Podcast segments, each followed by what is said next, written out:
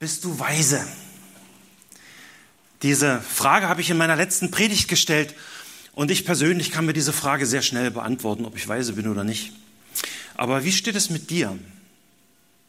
Zu welchem Ergebnis bist du seit damals gekommen?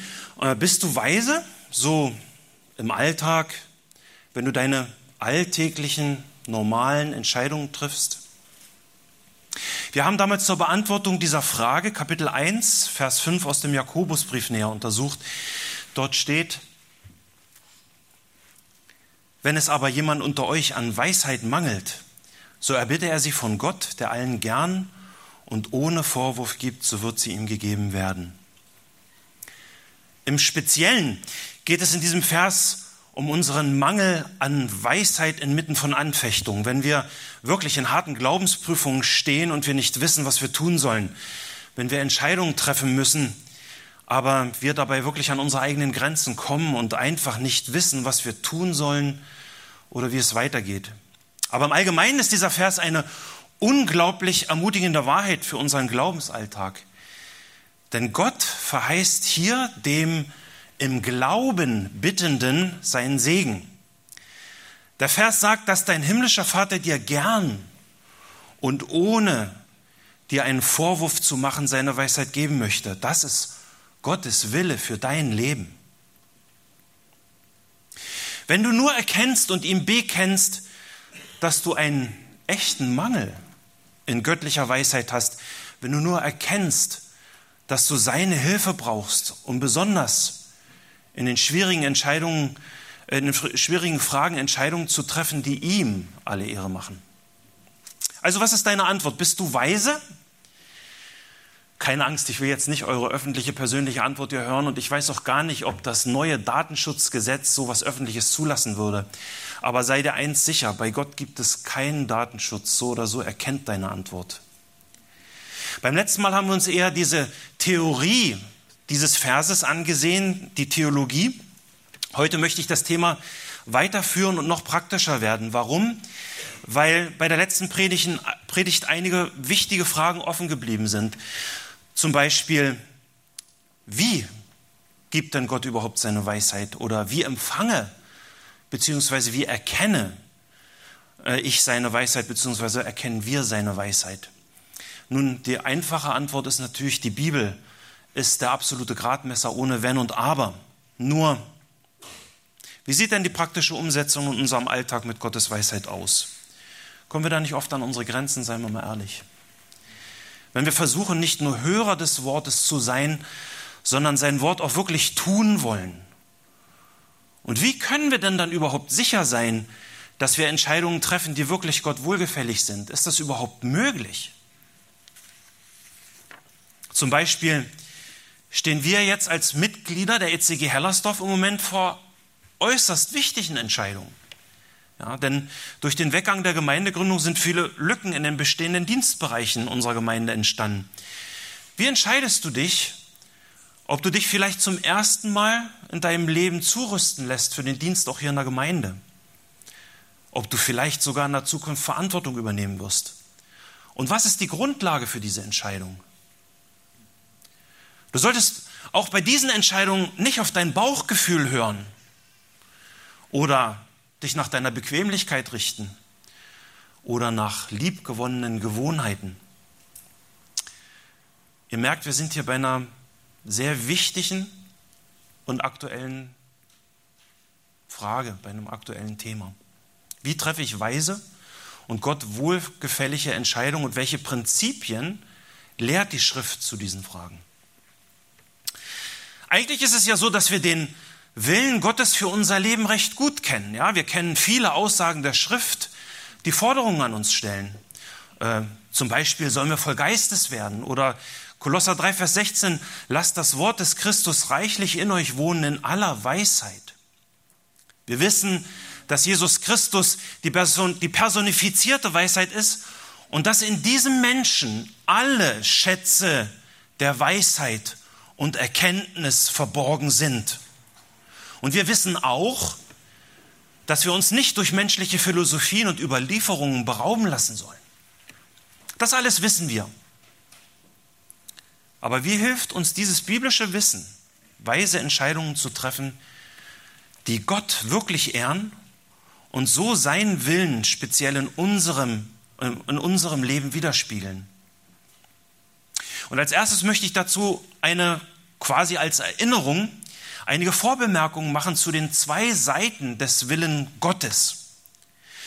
Wir wissen, auf der einen Seite steht der verordnete, moralische Willen Gottes, der offenbart ist. Verordnet, offenbarte, moralische Wille Gottes. Im Folgenden sage ich, im Folgenden sage ich der Einfachheit halber einfach immer nur Gottes moralischer Wille. Und nach Epheser 5, Vers 17 sollen wir verständig sein, was Gottes Wille ist.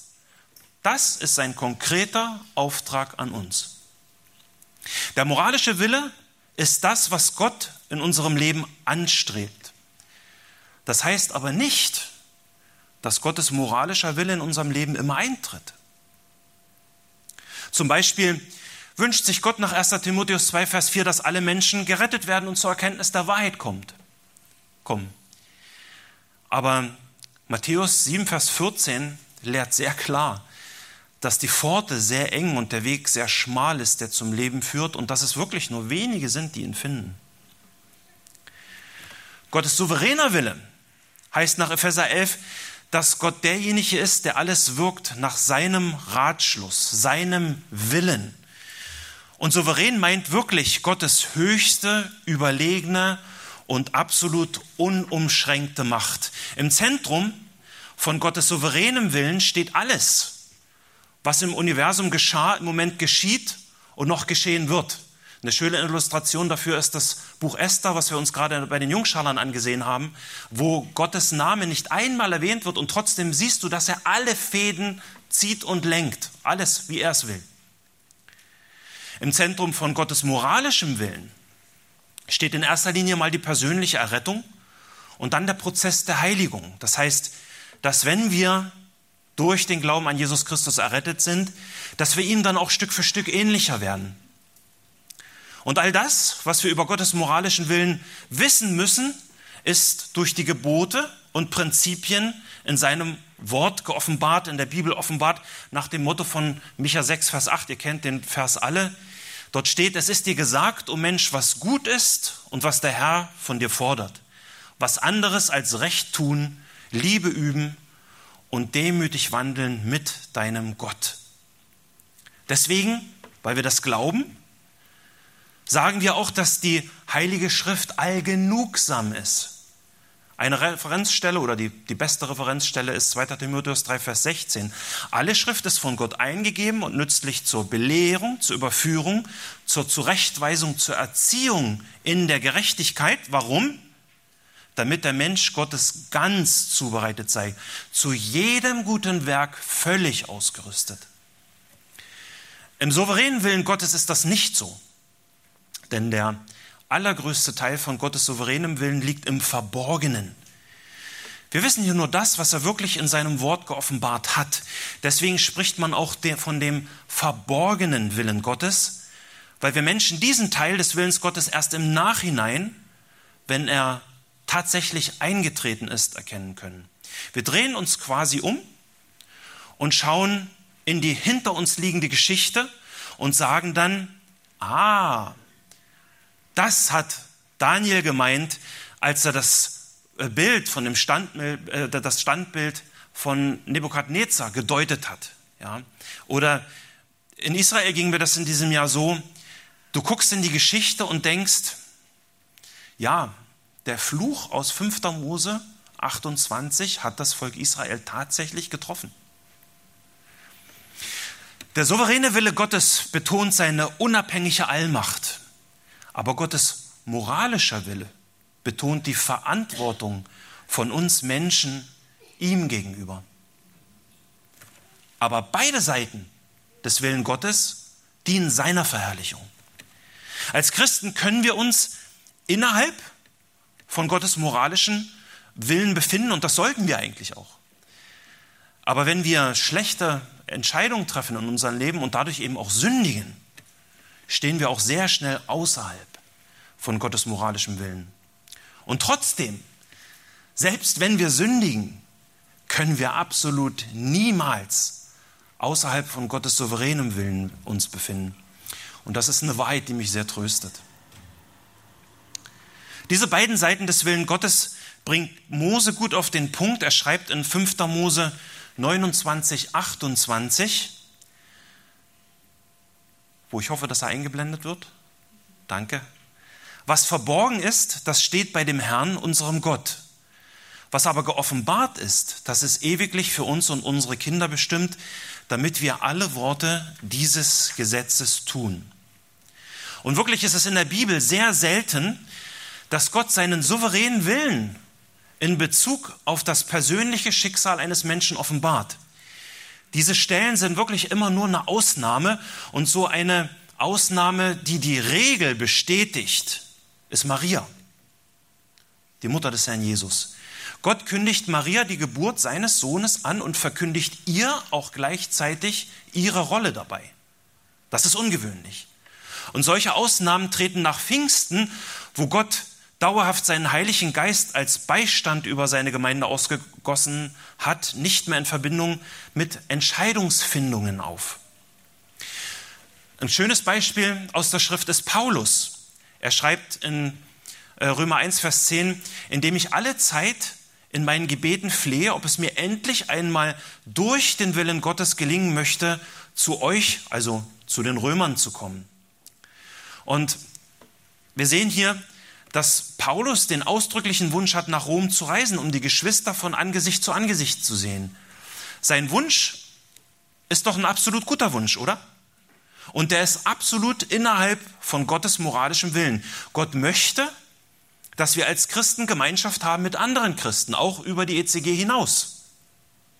Aber Paulus konnte nicht wissen, ob das wirklich Gottes souveräner Wille ist, dass er nach Rom reist. Er wusste nicht, ob dieses Ereignis tatsächlich eintreten wird. Und was lernen wir jetzt aus der Beobachtung? Nun, Paulus hatte, Paulus hatte offensichtlich Wünsche und es waren Wünsche, für die er beständig und intensiv betete. Er machte sogar konkrete Pläne. Er teilte seinen Glaubensgeschwistern in Rom seinen Wunsch mit. Er wurde sehr aktiv in dieser Sache. Doch gleichzeitig musste, wusste Paulus, dass alle seine Pläne nur in Erfüllung gehen können, wenn sie auch dem souveränen Willen Gottes, wenn sie Gottes Vorsehung entsprechen. Und genau das ist auch die Einstellung von Jakobus. Deswegen gibt er uns in Jakobus 4, Vers 13 einen Weisenrat. Dort schreibt äh, Jakobus, Wohlan nun, die er sagt, heute und morgen wollen wir in die und die Stadt reisen und dort ein Jahr zubringen, Handel treiben und Gewinn machen. Und doch wisst ihr nicht, was morgen sein wird. Denn was ist euer Leben? Es ist doch nur ein Dunst, der eine kleine Zeit sichtbar ist, danach aber verschwindet er. Stattdessen solltet ihr sagen, wenn der Herr will und wir leben, wollen wir dies oder das tun. Dieser Rat von Jakobus spiegelt sein Wissen und Verstehen der Abhängigkeit von Gottes Souveränität wider. Diese grundlegende Lebenseinstellung von Paulus und Jakobus zeigt uns ihre wirkliche Demut ja, so der Herr will und wir leben. Das sollten wir uns wirklich zum Vorbild nehmen. Gottes souveräner Wille für unser Leben ist nicht und wird auch nicht offenbart, bevor er eintritt. Deswegen können wir Gottes souveränen Willen für unser Leben nicht kennen. Das ist schlichtweg unmöglich. Und trotzdem erwartet Gott von uns, dass wir weise und in ehrende Entscheidungen treffen. Geht denn das? Ja, das geht, weil das Wort Gottes, wie wir es in der Hand halten, mit all seinen Prinzipien eben allgenugsam ist. Um den richtigen Weg zu weisen Entscheidungsfindungen zu verstehen, nicht nur in Anfechtung, sondern allgemein, ist es hilfreich, erstmal zu schauen, welches die falschen Wege von Entscheidungsfindung sind. Viele dieser Methoden klingen im ersten Moment recht christlich. Und wenn wir ehrlich sind, werden wir feststellen, dass sie auch viele Christen praktizieren. Und vielleicht erkennt ihr euch an der einen oder anderen Stelle wieder. Ich bekenne euch ganz offen, dass ich hier vorne stehe und auch zu mir selbst predige. Denn gerade wenn es um Entscheidungen geht, um Gott wohlgefällige Entscheidungen, hinke ich meiner eigenen Erkenntnis ziemlich oft hinterher. Ich muss mich da auch immer wieder und ständig selbst prüfen, wo ich stehe. Also, was sind denn nur die falschen, vermeintlich christlichen Sichtweisen zu, unserer, zu unserer Entscheidungsfindung? Und jetzt wird es ganz praktisch. Das erste ist der rein pragmatische Ansatz. Rein pragmatisch heißt eben, dass du deine Entscheidung rein vernunftsorientiert triffst. Ja, du machst dir eine Liste, zwei Spalten, stellst das Pro und Contra gegenüber und dann vergleichst du alle praktischen Konsequenzen deiner Entscheidung, bevor du dich für einen der beiden Wege, die vor dir liegen, entscheidest. Ja, du wirst jetzt vielleicht sagen, okay, da kann ich erstmal nichts Falsches dran sehen, ja, habe ich auch schon gemacht. Und in der Tat ist es so, dass dieser Ansatz, diese Methode sich durchaus bei erfolgreichen Geschäftsleuten findet. Er findet sich auch bei ordentlichen Hausfrauen und er findet sich auch bei, einer, äh, bei den effektiven Gemeindeältesten. An sich ist dieser Satz nicht, äh, dieser Ansatz ist an sich nicht falsch. Aber er wird falsch, wenn du als Pragmatiker dem im Wort Gottes offenbarten moralischen Willen kaum oder vielleicht sogar gar nicht Beachtung schenkst. In deinen Überlegungen ist vielleicht dafür überhaupt gar keinen Platz. Der Pragmatiker richtet sich bei seinen Abwägungen, bei seinen Überlegungen nur nach menschlicher Weisheit. Er macht eine Kosten-Nutzen-Rechnung und gerade solche Leute, die das gut können, werden oft als wirklich gute Entscheidungsträger, als gute Leiter angesehen. Und trotzdem handelt es sich bei ihren scheinbar guten Entscheidungen eben nicht um wahrhaft gute Entscheidungen. Weil, eben, weil sie eben in dieser Entscheidungsfindung nicht gewissenhaft und fleißig nach Gottes Ratschluss in seinem Wort gesucht haben zu dem jeweiligen betreffenden Thema. Der Pragmatiker behauptet letztendlich Christ zu sein. Er sagt ja auch, dass er die Bibel wichtig findet. Aber letztendlich, so im Alltag, entscheidet er wie ein Heide.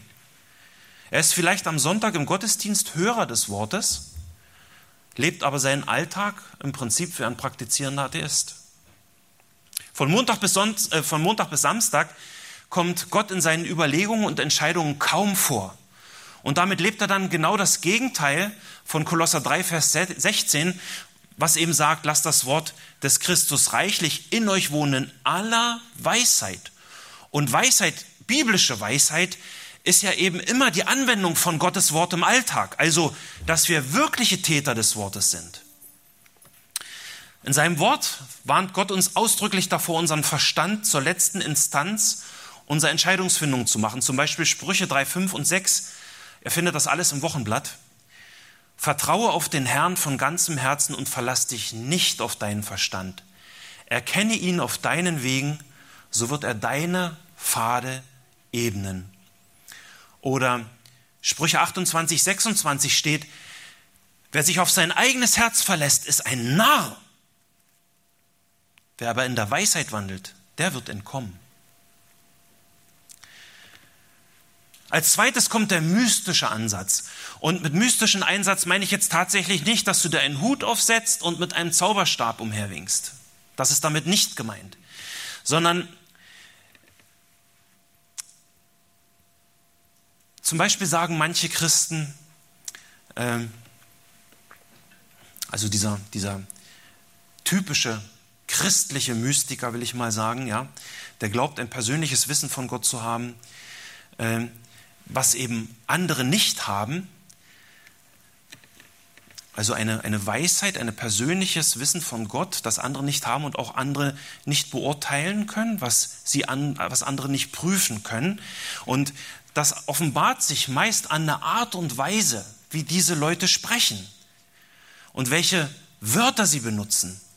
Ja, und in diesem, in, die, in diesem Weg ihrer Entscheidungsprüfung haben sie eben Hang, einen, einen Hang zu diesem mystischen Ansatz. Zum Beispiel sagen manche Christen, wenn es um Entscheidungen geht, Gott hat mir gezeigt. Oder so ein typischer Satz, den ich auch schon oft gehört habe, ich möchte nur wissen, ob das Gottes Wille für mein Leben ist oder nicht. Oder was ich auch schon gehört habe, was sehr typisch ist. Ja, ich bete um Gottes Willen, ob ich diese Frau heiraten soll oder nicht. Diese Christen denken meist, dass ihre Entscheidung auf einer besonderen, sehr persönlichen und deswegen auch auf einer von anderen Geschwistern nicht nachprüfbaren Grundlage, nachprüfbaren Grundlage getroffen werden. Der pragmatische Ansatz kümmert sich kaum um das, was Gott will. Es geht am Ende nur um das, was hinten rauskommt. Aber der mystische Ansatz macht in gewisser Weise das genaue Gegenteil. Er konzentriert sich scheinbar ganz besonders auf das, was Gott will, hat aber dabei die praktischen Konsequenzen kaum vor Augen.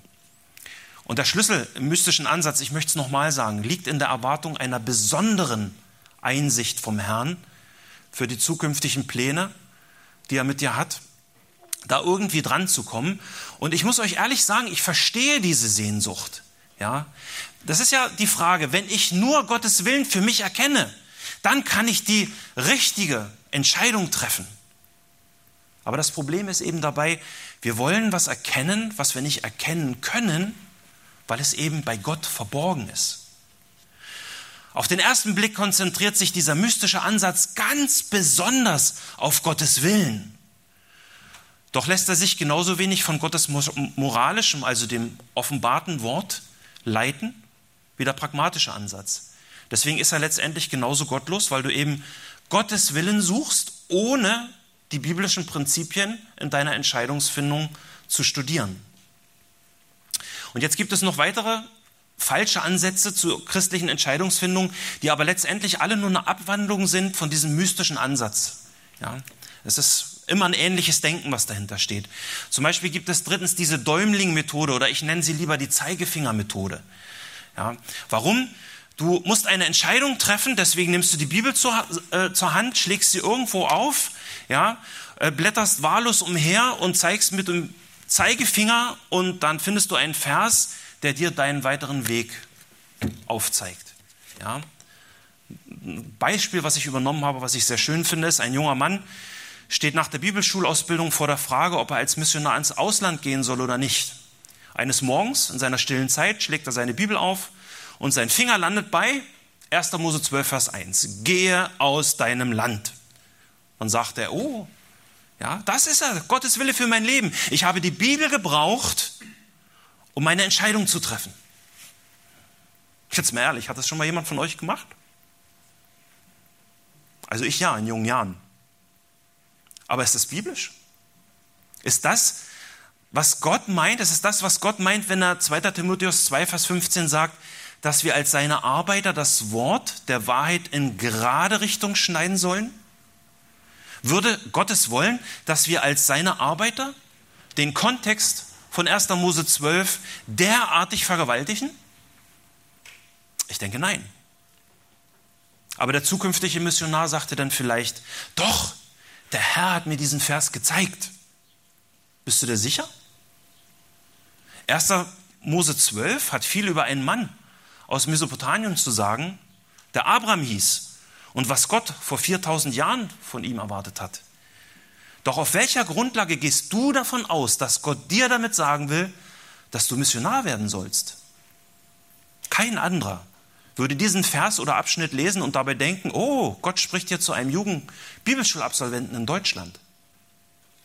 Wer die Zeigefingermethode benutzt, nimmt für sich in Anspruch, er habe eine besondere Interpretation, eine besondere Weisung von Gott, die kein anderer erkennen oder beurteilen kann. Und das ist eben rein mystisches Gedankengut. Und auf diese Art und Weise kannst du dir jede denkbare Entscheidung als Gottes Willen verkaufen. Wenn du nur willkürlich Bibelverse aus ihrem Kontext reißt, kannst du alles damit machen. Absolut alles. Der nächste unbiblische Ansatz ist Prophetie. Vielleicht hatte jemand von euch schon Kontakt mit Christen, die in Gemeinden sind, in denen es noch Propheten geben soll.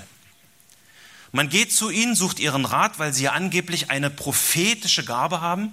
Und wer möchte nicht ein persönliches Wort vom Herrn haben, wenn er eine schwierige Entscheidung anstrebt? Oder hast du vielleicht schon mal einen Christen kennengelernt, der sich selbst zum Propheten macht? Vielleicht tut er das nicht bewusst, aber wenn er zum Beispiel sagt, der Herr hat mir gesagt, dann behauptet er damit letztendlich eine direkte und verbale Offenbarung vom Herrn zu bekommen. Wenn ihr sowas hört, werdet misstrauisch. Warum? Weil sich diese heutigen Propheten, die auch noch in den Gemeinden sind, sich häufig irren. Ich habe ein Zitat übernommen von Ed Traut, einem bekannten südafrikanischen Propheten, der sagt zum Beispiel, also der Prophet selber sagt, jeder, der sich als neutestamentlicher Prophet sieht, beziehungsweise die Gabe der Prophetie besitzt und behauptet, er würde sich niemals irren, liegt falsch. Was ist denn das, bitteschön? Jetzt mal ehrlich, ein Prophet, der sich irrt? Auf sowas sollen wir unsere Entscheidungen aufbauen? Das ist doch Wahnsinn. Auf so eine Methode kann man nur mit der Bibel antworten, ganz klar. Jeremia 5, Vers 30, 31, denn diese Probleme sind alle nicht neu, die heute in den Gemeinden sind. Da steht, Entsetzliches und Abscheuliches ist im Land geschehen. Die Propheten weissagen falsch und die Priester herrschen mit ihrer Unterstützung.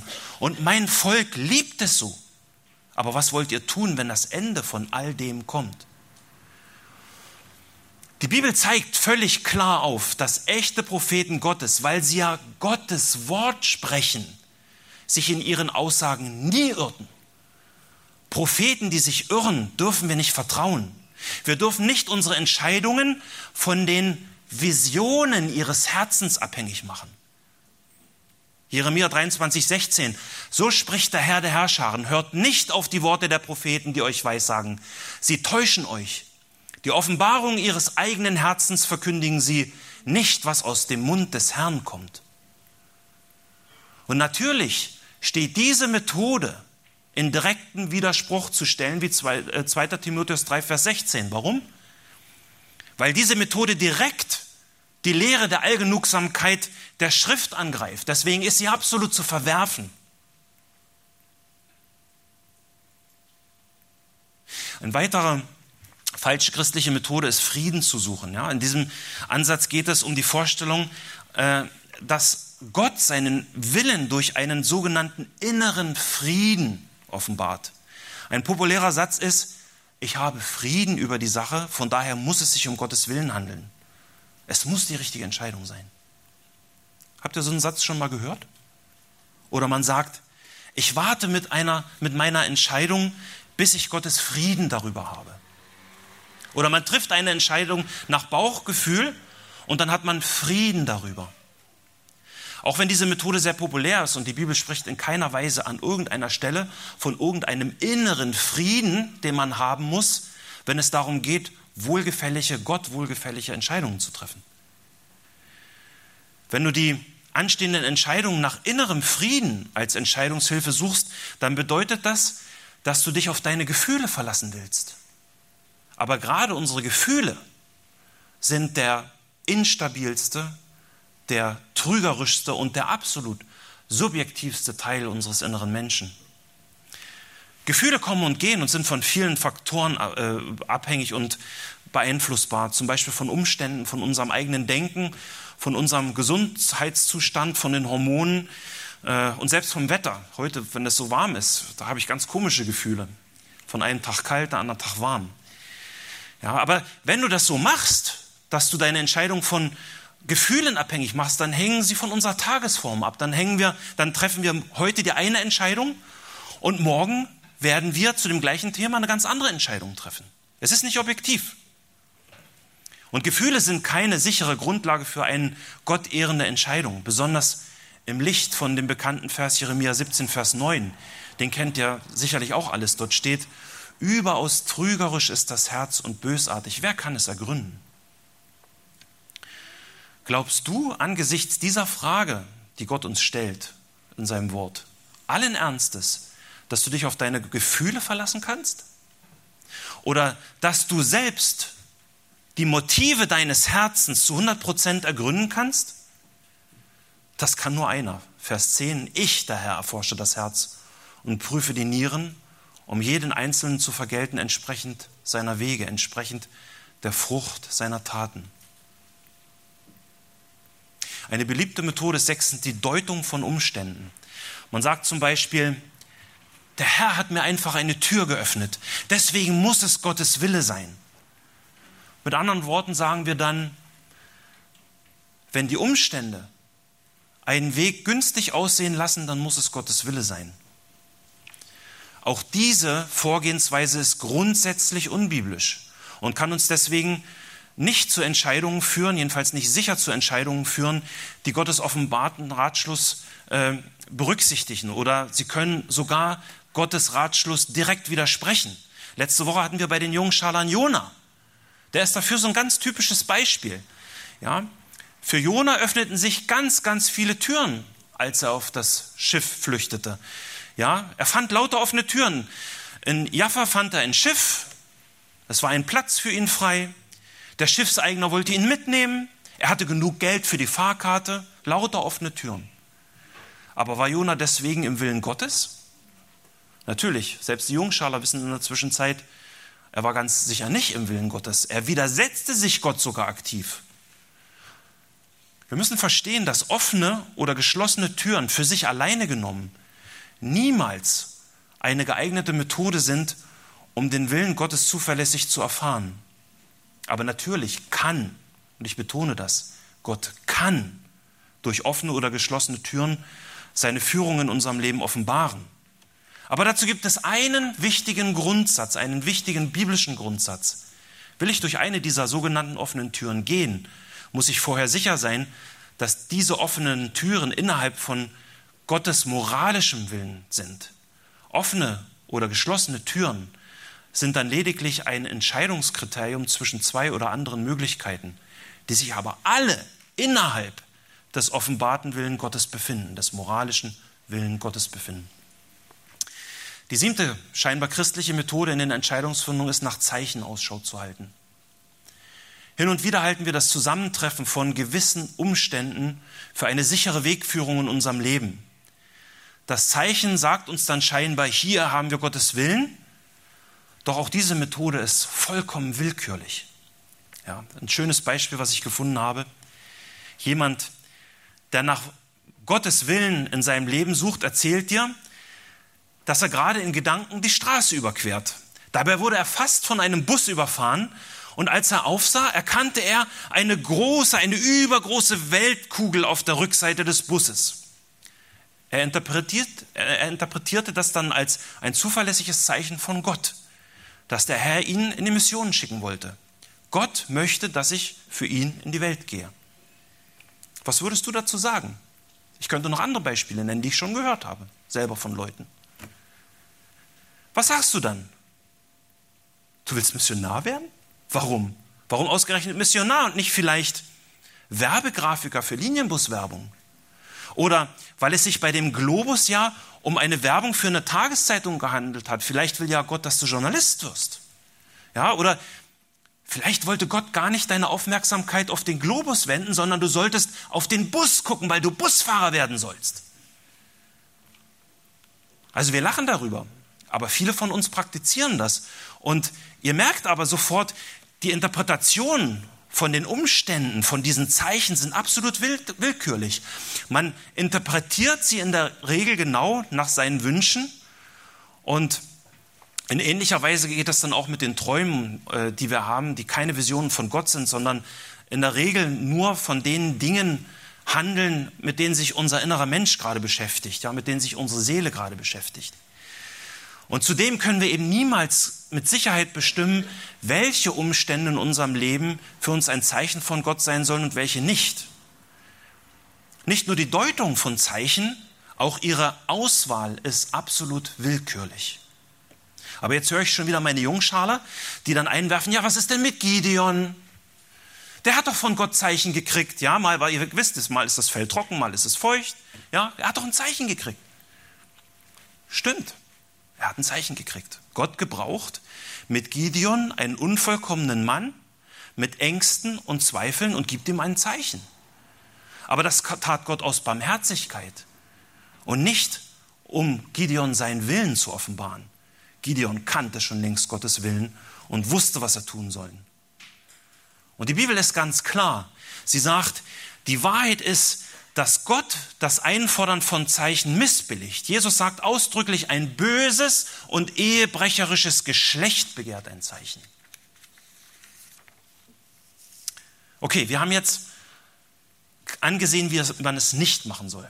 Jetzt kommt die gute Botschaft, der gute Teil. Jetzt kommen wir zu dem Weg zu Gott wohlgefälligen Entscheidungen. Ihr habt die sieben Punkte im Wochenblatt. Und jetzt würde ich euch wirklich bitten, vielleicht ein bisschen mitzuschreiben, um das nochmal rauszuholen.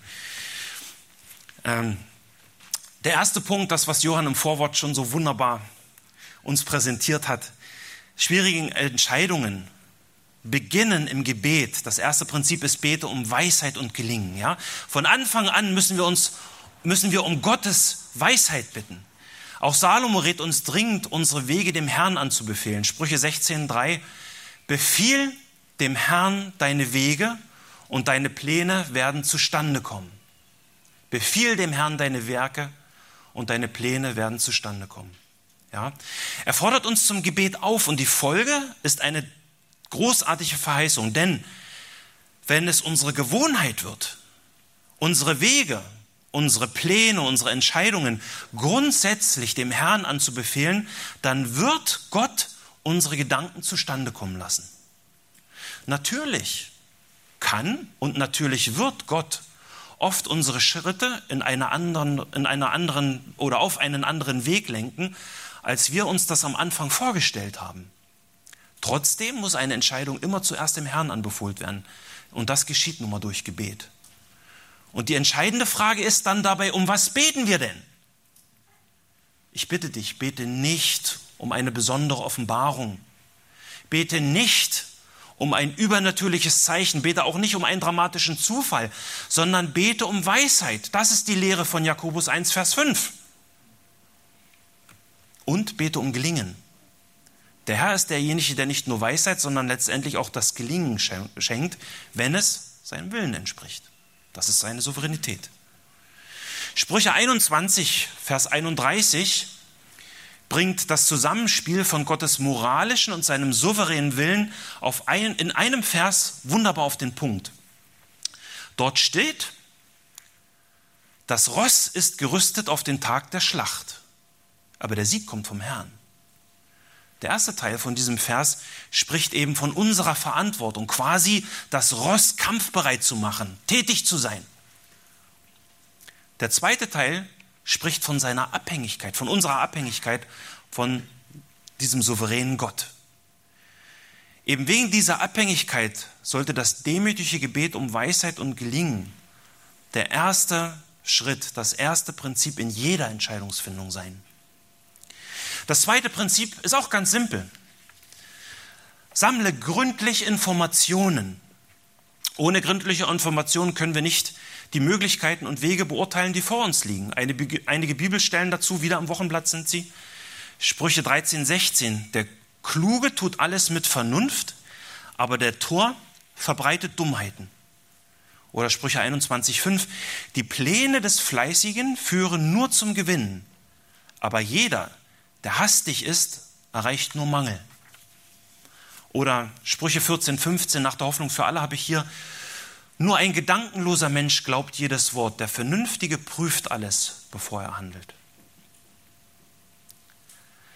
Wir haben in diesen Prinzipien die praktische und rationale Seite von biblischer Entscheidungsfindung. Jetzt wirst du vielleicht sagen, oh, hat er nicht vorhin gesagt, verlass dich nicht auf deinen Verstand? Bitte versteht mich nicht falsch den Verstand einzusetzen, um alle nötigen Informationen einzuholen, ist keine Sünde. Es ist auch nicht ungeistlich, Informationen zu sammeln. Ganz im Gegenteil. Die Bibel richtet sich nicht dagegen, dass du deinen Verstand benutzt. Gott hat ihn, Gott hat ihn dir gegeben, er ist sein Geschenk, bitte benutze ihn. Aber Sprüche 3, Vers 5 sagt, vertraue auf den Herrn von ganzem Herzen und verlass dich nicht auf deinen Verstand. Das will einfach deutlich machen, dass unser Verstand eben nicht unsere letzte Instanz sein darf. Das Problem ist beim pragmatischen Ansatz, den wir vorhin hatten, dass wir denken, unser Verstand und unser Beurteilungsvermögen steht über allem, vielleicht sogar auch über dem Wort Gottes. Davor müssen wir uns wirklich hüten.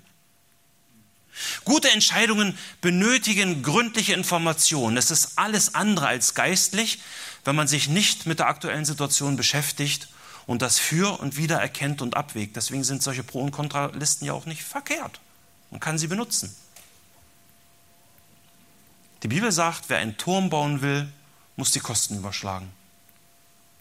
Gott erwartet von uns, dass wir unseren Verstand, der ja sein Geschenk an uns ist, einsetzen. Das dritte Prinzip ist, drittens, hole dir guten Rat ein. Und die Betonung liegt auf guten Rat. Mit anderen Worten, beziehen deine Suche nach Informationen anderer ein. Sprüche 15, 22, dort steht, Pläne scheitern, wo keine Besprechung ist. Aber wo viele Ratgeber sind, kommt etwas zustande. Das ist das genaue Gegenteil von dem weltlichen Spruch, den ihr vielleicht kennt, viele Köche verderben den Brei. Die Bibel sieht das nicht so. Viele Ratgeber. Aber Gott weiß, dass wir nicht alles wissen können. Auch nicht im Zeitalter des Internets sind wir auf Ratgeber angewiesen. Und dazu kommt noch ein weiteres Problem, das in Sprüche 12, Vers 15 äh, angesprochen wird und das wirklich wichtig ist. Dort steht, der Weg des Narren erscheint in seinen eigenen Augen recht. Der Weise aber hört auf Rat. Und das ist das Problem. Wir leiden ziemlich oft an blinden Flecken, wo wir Dinge einfach nicht sehen, wo wir manchmal den Wald vor Bäumen nicht sehen.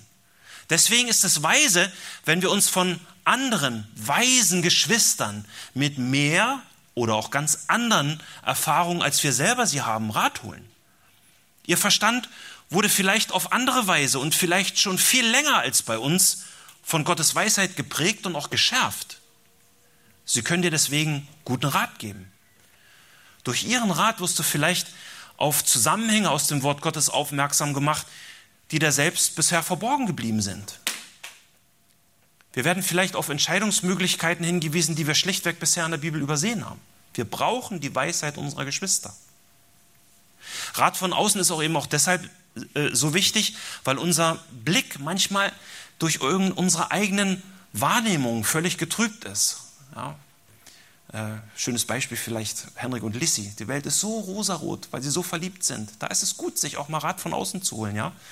Oder wenn ich an meine nächste Eigenautoanschaffung äh, äh, denke, ich hätte so gerne ein richtig tolles Geländeauto. Aber das wäre echt nicht weise. Nicht als Berufspendler nach Halle. Also,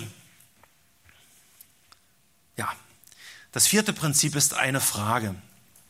Spricht die Bibel direkt zu meinem Problem? Um biblische Entscheidungen zu treffen, müssen wir uns abhängig, äh, müssen, müssen wir uns unbedingt diese, diese offensichtliche Frage stellen. Spricht die Bibel direkt und unmittelbar mein Problem an? Wir nehmen das Wort Gottes zur Hand und forschen darin, ob der Herr in seinem geoffenbarten Willen nicht längst Weisheit und Antwort für unsere Frage bereitgestellt hat. Wir müssen das Rad nicht neu erfinden und wir müssen immer im Hinterkopf haben, dass alles, was geschrieben ist, zu unserer Belehrung geschrieben wird. Römer 15,4. Wir hatten heute schon 5. Mose 29, 28. Das ist eine Referenzstelle auch genau für dieses Prinzip. Das Verborgene steht bei dem Herrn, unserem Gott, aber das Offenbarte gilt uns und unseren Kindern für ewig, damit wir alle Worte dieses Gesetzes tun. Einfaches Beispiel. Soll ich die Beziehung mit einem ungläubigen Mann eingehen, den ich liebe? Eine aktuelle Frage bei den jungen Leuten. Oder soll ich die Arbeitsstelle annehmen, wo mir bereits beim Vorstellungsgespräch gesagt wurde, dass der Chef Schwarzarbeit verlangt? In solchen alltäglichen Dingen, die wir schon erlebt haben, auch hier in der Gemeinde, ja, können wir Gottes Willen tatsächlich schwarz auf weiß in seinem Wort finden. Alles, was es braucht, ist ein gründliches Studium seines im Wort geoffenbarten Wortes. Niemals, absolut niemals würde Gott uns eine sogenannte Führung für unser Leben gegen sein geoffenbartes Willen geben. Ja. Deswegen sagt die Sprüche, also sagt die Bibel in Sprüche 21, 30, dort steht, und das ist eine feste Wahrheit, es gibt keine Weisheit und keine Einsicht und keinen Rat gegenüber dem Herrn. Mit anderen Worten, im Herrn muss es geschehen. geschehen. Im Herrn muss es geschehen. Und wir sollen als Christen nicht am ungleichen Joch mit Ungläubigen ziehen. Alles suchen nach einem anderen Willen Gottes ist vergeblich. Der Herr hat bereits gesprochen und es gibt keine Weisheit und keinen Rat gegenüber dem Herrn, egal wie verliebt man ist. Wenn Gott direkt zu einer Sache gesprochen hat, dann gibt es für uns keine Entscheidungsschwierigkeiten mehr. Dann entscheide dich bitte, Täter des Wortes zu sein. Ja, das, des Wortes, das Gott gesagt hat. Auch das fünfte Prinzip ist eine Frage. spricht die Bibel indirekt zu meinem Problem. Und egal vor welcher Entscheidung du stehst, die Bibel kann in jedem Fall indirekten Rat geben. Die Frage ist dann nur, haben wir einen geübten Sinn? Hebräer 5, Vers 14 müssen wir lesen dazu. Hebräer 5, Vers 14, dort steht, die, die, die feste Speise aber ist für die Gereiften, deren Sinne durch Übung geschult sind, zur Unterscheidung des Guten und des Bösen.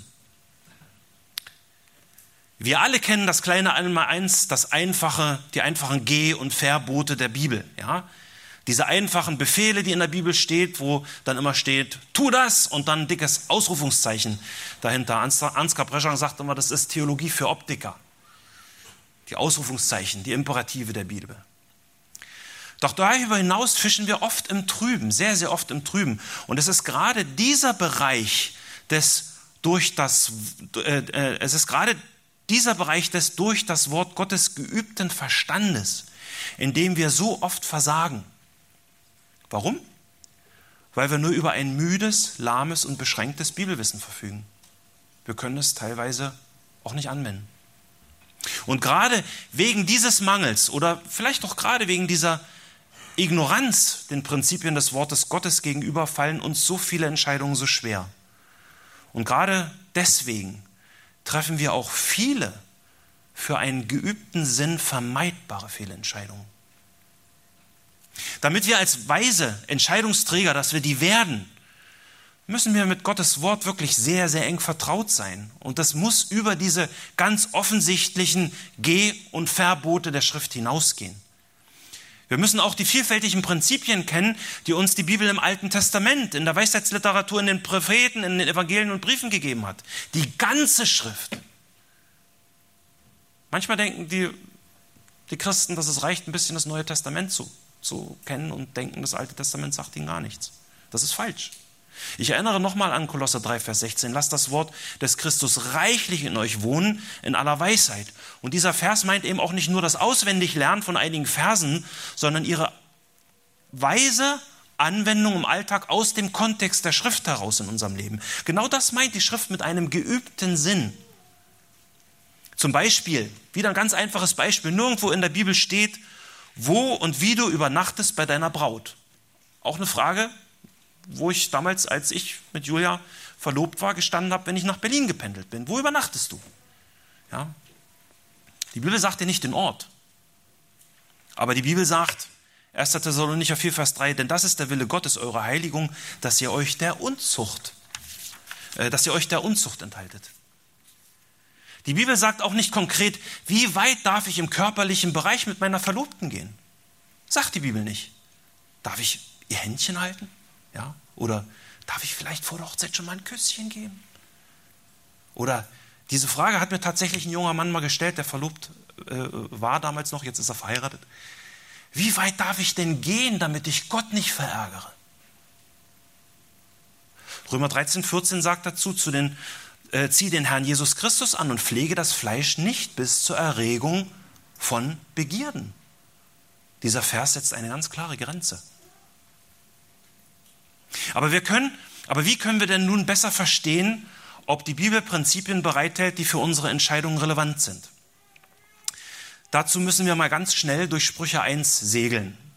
Ich bitte euch herzlich, alle diese Fragen, die jetzt stehen im Wochenblatt, euch nochmal in Ruhe zu Hause anzugucken, den Text im Kontext anzugucken. Dafür haben wir hier jetzt keine Zeit. Trotzdem will ich zumindest die Fragen bringen. Wir können aus Sprüche 1, Vers 10 bis 19 vier hilfreiche Fragen äh, ableiten für die einzelnen Bereiche, in, also wenn wir biblische Entscheidungen treffen wollen, wenn wir biblische Prinzipien anwenden wollen in unserem Leben. In diesen Versen warnt der Vater seinen Sohn vor den Folgen, wenn er sich mit offensichtlich gottlosen Gleichaltrigen einlässt. Und die erste Frage, die ihr im Wochenblatt, wie gesagt, habt, was ist die Quelle der Entscheidung? Was ist der Grund, die Ursache oder der Anlass der Entscheidung und was sagt Gottes Wort dazu? In Sprüche 1, Vers 10 sagt der Vater seinem Sohn, mein Sohn, wenn Sünder dich locken, so folge ihnen nicht. Die einfache Frage, was ist hier die Quelle? Offensichtlich die Sünde. Und die Ursache bzw. den Anlass geben die Sünder. Eine ganz einfache Frage, die wir anwenden können, wenn wir Entscheidungen treffen wollen. Die zweite Frage aus dem Wochenblatt ist, was ist das Ziel der Entscheidung? Was ist die wahre Absicht oder das wahre Ziel der Entscheidung? Widersprüche 1, Vers 11, da lesen wir, wenn sie sagen, geh mit uns, wir wollen auf Blut lauern und ohne Grund dem, dem Rechtschaffenden nachstellen. Und dann Vers 15, mein Sohn, gehe nicht mit ihm auf den Weg, halte deine Füße zurück von ihrem Pfad. Natürlich ist es kein Problem, mit Freunden Zeit zu verbringen. Und ich habe auch ungläubige Freunde, mit denen ich Zeit verbringe. Das ist kein Problem. Aber wenn du die Ziele der Freunde dir anguckst, was sagt die Schrift hier? Sie wollen auf Blut lauern und ohne Grund dem Rechenschaffenden nachstellen. Das sind ziemlich eindeutige Ziele, oder? Und die dritte Frage, auch wieder im Wochenblatt. Was ist das Motiv für die Entscheidung? Was sind die wahren Beweggründe für diese Entscheidung? Was treibt dich wirklich? Der Text hier in Sprüche 1, Vers 11 sagt, wenn sie sagen, geh mit uns. Und jetzt kommt das Motiv in Vers 13. Wir wollen allerlei kostbares Gut gewinnen, unsere Häuser mit Raub füllen. Das Motiv liegt doch hier auch wieder auf der Hand, oder? Aber wie denkst du, kannst du diese Prinzipien anwenden, wenn dir auf Arbeit dein Chef das Gehalt verdoppeln will, damit du auch noch das Wochenende durcharbeitest? Du wirst keine Zeit mehr haben für deine Familie und für deinen Gottesdienst, dass du dich hier in irgendeiner Weise auch in der Gemeinde Gottes einbringst. Dafür ist keine Zeit dann mehr. Lässt du dich dann von dieser Aussicht auf kostbares Gut verführen? Wäre das im Willen Gottes? Die vierte Frage ist, was sind die offensichtlichen oder versteckten Konsequenzen deiner Entscheidung? In Sprüche 1 zeigt der Vater seinem Sohn die Konsequenzen sehr, sehr klar auf von diesem Weg. Verse 18 und 19 steht, Sie aber lauern auf ihr eigenes Blut und stellen ihrem eigenen Leben nach. So geht es allen, die nach ungerechtem Gewinn trachten. Er kostet seinen Besitzern das Leben.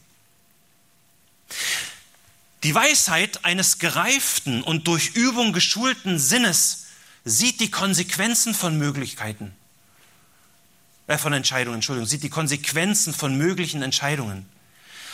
Weisheit, biblische Weisheit sieht weiter. Und wir dürfen auch nie vergessen, dass unsere Entscheidungen sich auch auf andere auswirken. Wir müssen das wirklich mit im Blick haben. Soweit, so gut. Nehmen wir an, du bist die ersten fünf Schritte der Entscheidungsfindung durchgegangen. Du hast um Weisheit und Gelingen gebetet, du hast Informationen und auch guten Rat eingeholt, du hast die direkten und die indirekten Aussagen der Schrift zu deiner Entscheidung berücksichtigt und du stehst immer noch vor mehreren Möglichkeiten, die Gott alle gleichermaßen ehren. Was sollst du dann tun? Sei bitte nicht schockiert. Wenn du an dem Punkt bist, dann tu, was du willst. Darauf läuft nämlich dieses biblische Entscheidungs, dieser biblische Entscheidungsprozess läuft genau auf diesen Punkt hinaus. Wenn du nach sorgfältiger Prüfung davon ausgehen kannst, dass beide Wege im Willen Gottes sind, dann entscheide dich einfach für einen. Denn, das ist der sechste Punkt, es gibt doch Entscheidungsfreiheit. Gott hat uns viel, sehr viel Entscheidungsspielraum gegeben.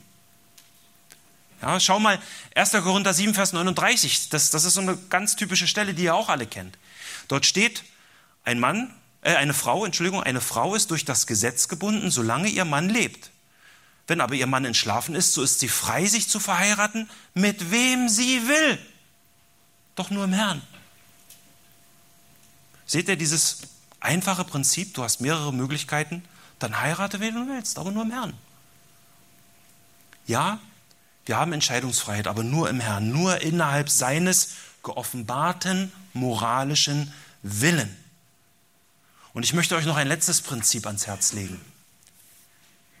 Bleib nicht stehen. Siebtens, bleib nicht stehen in deinem Entscheidungsprozess. Warum ist mir das so wichtig? Weil das Prüfen und Suchen nach Gottes souveränem Willen, weil das Suchen nach seiner Führung uns nicht zu andauernder Passivität führen darf. Ich kenne Beispiele, wo junge Frauen und Männer über Jahre überlegen, ob sie zum Beispiel am EBTC sich anmelden sollen oder ob sie in die Mission gehen, sich dazu zurüsten lassen oder in welche Gemeinde sie gehen sollen. Sie pilgern regelrecht von Ort zu Ort, von Ratgeber zu Ratgeber und reden und reden und sie drehen sich dadurch geistlich gesehen teilweise jahrelang im Kreis. Sie werden älter, aber sie bekommen durch dieses geistliche Stillstehen, kommen sie nicht wirklich weiter voran in ihrem Leben. Und was bedeutet das jetzt bezogen auf unsere aktuelle Gemeindesituation? Auf unsere eigene Weisheit? Durch den Weggang der Leuchttürme gibt es jetzt Dienstmöglichkeiten in allen Bereichen. Kinderarbeit, Jungschar, Musikdienst, Küchenteam, Evangelisation, Seelsorge. Überall werden Arbeiter im Weinberg des Herrn gebraucht. Wo stehst du? Was ist deine Verantwortung? Wo und wie dienst du deinen Geschwistern? Willst du weiter stillstehen, beziehungsweise weiter schön deinen Platz warm halten? Oder willst du vorangehen im Werk des Herrn? Unsere Ältesten wollen das. Ich will mit und ich hoffe, du auch. Dann mach Nägel mit Köpfen. Sprich mit den Ältesten. Ja, lass dich zurüsten für den Dienst. Ja, ich habe gehört, es wurde neulich angesagt, ja, dass du zum Beispiel auch finanziell unterstützt wirst, wenn du dich für ein Studium am BBTC anmeldest. Ja. Und eins sage ich euch, egal wer du bist und was du machst, zumindest Grundlagen ja sollte jeder, der die Bibel zielgerichtet kennen will, mal gemacht haben. Es ist ein Riesengewinn, diese, dieser Adlerblick von, äh, von oben über die ganze Schrift zu sehen. Es ist ein Segen. Die Bibel sagt in Sprüche 14, 23, Sprüche 14, 23, wo man sich alle Mühe gibt, da ist Überfluss. Oh, aber wo man nur Worte macht, da herrscht Mangel. Nur Geschwätz bringt nichts. Das gilt für den materiellen und das gilt auch für den geistlichen Bereich. Wir müssen uns bewegen, so wie Paulus auf seinem Weg nach Troas. Ja, der, ihr kennt diese Stelle. Der Heilige Geist wehrte ihm. Und was tat er? Setzte er sich passiv hin? Nein, absolut nicht. Und warum nicht? Weil er seinen Auftrag hatte. Er hatte einen Auftrag. Geh hin und verkündige das Evangelium. Und das ist einer der Aufträge Gottes, den wir alle auch haben. Paulus blieb nicht stehen, sondern ging im Glauben voran. Und wir sollen auch im Glauben vorangehen. Stillstand in geistlichen Dingen ist tödlich. Wenn wir wirklich unsere Entscheidungen auch im Zusammenhang mit der Gemeindesituation nach den heute besprochenen Prinzipien treffen und nach dem geoffenbarten moralischen Willen Gottes ausrichten, dann können wir wirklich darauf vertrauen, dass Gott uns den rechten Wunsch ins Herz geben wird. Von ihm kommt das Wollen und das Vollbringen. Johann hat es am Anfang gesagt, wir feiern gleich das Abendmahl. Und ein Aspekt des Abendmahls ist auch die Selbstprüfung. Deswegen ist es ein guter Moment zu überlegen, wo wir in unserem geistlichen Leben stehen. Welche Qualität hat unsere Beziehung zu unserem Herrn Jesus und zu seiner Gemeinde? Meine Frage war, bist du weise? Ich bitte dich, prüf dich selbst. Und Gott segne uns alle dabei. Amen. Lasst uns bitte aufstehen und beten.